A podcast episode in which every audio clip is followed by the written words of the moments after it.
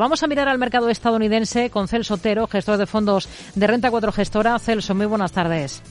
Hola, buenas tardes, Rocío. ¿Qué tal? tenemos tono positivo a esta hora, por lo menos en los índices de Estados Unidos, aunque son ganancias bastante discretas. Y tenemos también alguna referencia, aunque esta semana la verdad es que son datos más flojos, por el lado macro, ¿no? Tenemos ese dato de balanza comercial estadounidense de diciembre. ¿Qué le ha parecido? Sí, la verdad es que hemos visto una reducción del déficit comercial, ¿no? De, pues importante, de casi un 20% desde los máximos del 2022, donde estamos viendo cómo los bienes importados están disminuyendo, ¿no? Esto se debe principalmente a una menor acumulación de inventarios, ¿no? Por parte de las compañías y también un cambio en, la, en los consumidores, donde se están centrando más en compra de servicios o de experiencias, ¿no? Más que en bienes como vinieron acumulando más en, la época de la pandemia, ¿no? Lo vemos eh, positivo para, para un poco en, los datos de en su aportación al PIB, ¿no?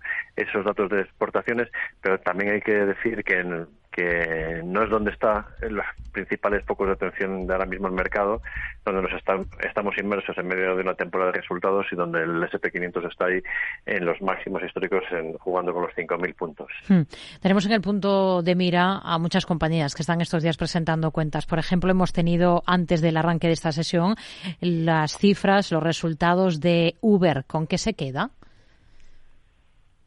Pues aquí eh, hemos visto cómo van mejorando paulatinamente los resultados de la compañía. Hay, hay que recordar ¿no? que la compañía estuvo durante un periodo muy largo centrándose en el crecimiento, en captar más, más usuarios, en incrementar el número de viajes, el, el número de entregas de comida a domicilio con Uber Eats y demás la parte de la pandemia le provocó que se centrase más en el negocio de Uber Eats y lo desarrollase y consolidase en muchos más mercados. Y ahora mismo llevamos tres trimestres donde ya empezamos a ver cómo hay un beneficio operativo, ¿no? Y, eso eh, fue un poco el punto de inflexión de la cotización de la compañía. Ahora bien, una parte, eh, es decir, los resultados que ha presentado, por ejemplo, eh, si nos fijamos eh, en las ventas de 37.600 millones, están, en el, están por encima de las estimaciones de los analistas y en el rango un poco más tirando la baja de la propia compañía, ya que estaban estimando entre un rango de 37.000 y 38.500 millones de dólares. ¿no?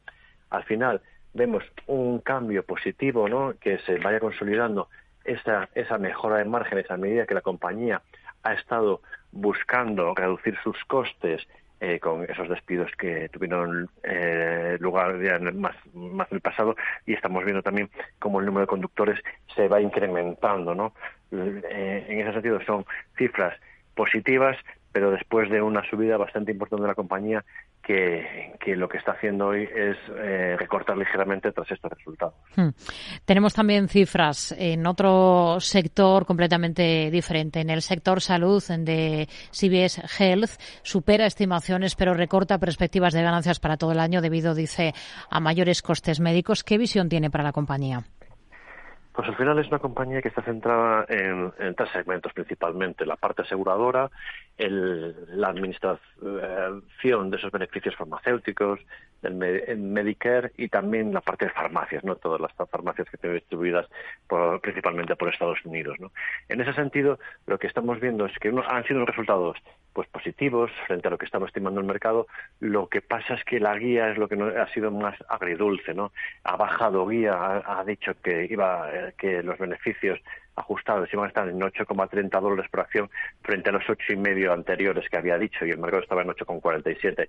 Eh, esa es la parte negativa. Aquí es verdad que la compañía hoy está respondiendo con subidas en una baja de guía que no suele ser lo habitual, pero hay que tener en cuenta que ya se había las expectativas del mercado había bajado con los resultados de otros de otras compañías similares como Humana eh, que estaban también centrados en este negocio de Medicare hmm. eh, y, por tanto ya había descontado parte de esas malas noticias, ¿no? Entonces, eh, en ese sentido, también la parte de, de, primas gastadas eh, han estado en el 88,5, es decir, frente a lo que recibe, lo que le cuesta, frente al 88,2% de los analistas. Hmm. Eh, banca, sector financiero, sobre New York Community Bancorp. Lo último que sabemos es que Moody's ha degradado la entidad a bono basura. En bolsa sigue con su particular via crucis, está cotizando por debajo de niveles que no registraba desde el año 1997. ¿Hasta qué punto les preocupa a ustedes este tema? Nosotros somos, eh, dentro de, los fondos que tenemos en la casa, solemos estar más fuera del sector eh, bancario, sobre todo en la parte de bancos regionales. no Al final es un, segmento muy pequeño y actualmente pues puede tener más volatilidad en un entorno donde eh, estás más expuesto a subidas de tipos y el ajuste en valoraciones de, bienes raíces, es decir, de toda la parte inmobiliaria que tienen, puede haber provocado que haya caídas de precios y, y, por eso puedas tener algunos desajustes en tu balance frente a las garantías que tienes. ¿no? Entonces, nosotros en este tipo de valores, sobre todo que ya, ya han sido bastante castigados, preferimos mantenernos al margen. Hmm. Hoy sigue con ese particular castigo, hoy está recortando más de un 8%. Boeing dice que va a revisar eh, los resultados preliminares de la investigación de la Junta Nacional de Seguridad en el Transporte sobre el accidente del avión de Alaska Airlines y su puerta. Eh, lo cierto es que han seguido saliendo datos preocupantes eh, con respecto a la seguridad de los aparatos. ¿Ustedes confían en el valor? Pues a ver, es verdad que llevamos unos ejercicios eh, pues que, que a perro flaco todos son pulgas, ¿no? Porque ha sido lo de la puerta del avión, vimos dos accidentes eh, aéreos hace tiempo, luego también la pandemia, es decir, el, también estuvimos viendo retraso en entrega de aviones, es decir, por todos esos componentes que hemos visto, la compañía ha tenido distintos vaivenes en estos últimos ejercicios. Ha provocado también que los márgenes de la misma estén más presionados, que no están en niveles como los que hemos visto normalmente. Pero ¿cuál es la realidad? Es que tenemos un oligopolio. Boeing tiene más de 500.000 millones de dólares de pedidos para los próximos ejercicios, que son las ventas de cinco o seis años de la compañía.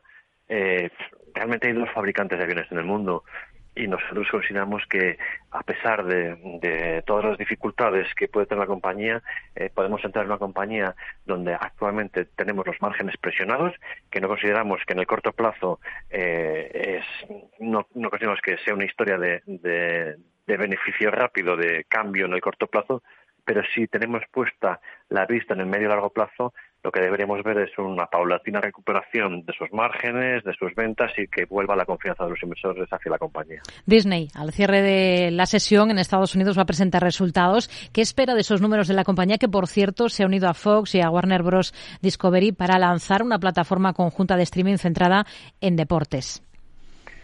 Pues pues aquí, eh, en los números, lo que se está estimando es que, por ejemplo, en la parte de suscriptores, una parte importante, en el caso de Disney Plus, estén en los 151,2 millones y el BPA en un dólar 1,01 dólares y las ventas en 23.800 millones de dólares. Pero ya centrándonos un poco más eh, sobre lo, realmente que, deberíamos estar mirando sus resultados, es ver hacia dónde se dirigen esos márgenes, ¿no? Si consiguen eh, mantener esos márgenes, qué está pasando con los consumidores, porque lo que estamos viendo es un, un juego de subida de precios paulatina en la parte de suscriptores y normalmente eso provoca que, la caída de suscriptores sea más alta, aunque la historia normalmente ves que a los próximos trimestres, si es eh, generalizado, puedas ir recuperando esos suscriptores, ¿no?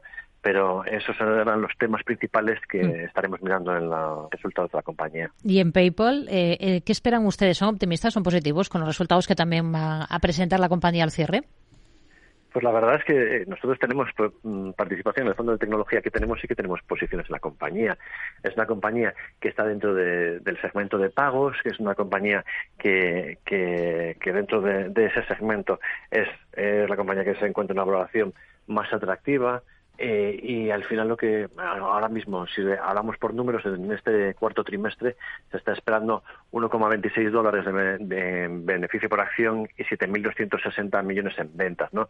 Aquí habrá que estar atentos a, todas las métricas de, la tendencia del uso del usuario, cuántos son, eh, cómo ha sido esa evolución de número de usuarios, cuánto están gastando, cuántas transacciones están haciendo para ver si sigue evolucionando o si realmente la competencia que están viniendo de otras plataformas le está haciendo mella a la compañía. Estaremos muy pendientes. Celso Otero, gestor de fondos de Renta 4 Gestora. Gracias. Muy buenas tardes. Muchas gracias a vosotros. Buenas tardes.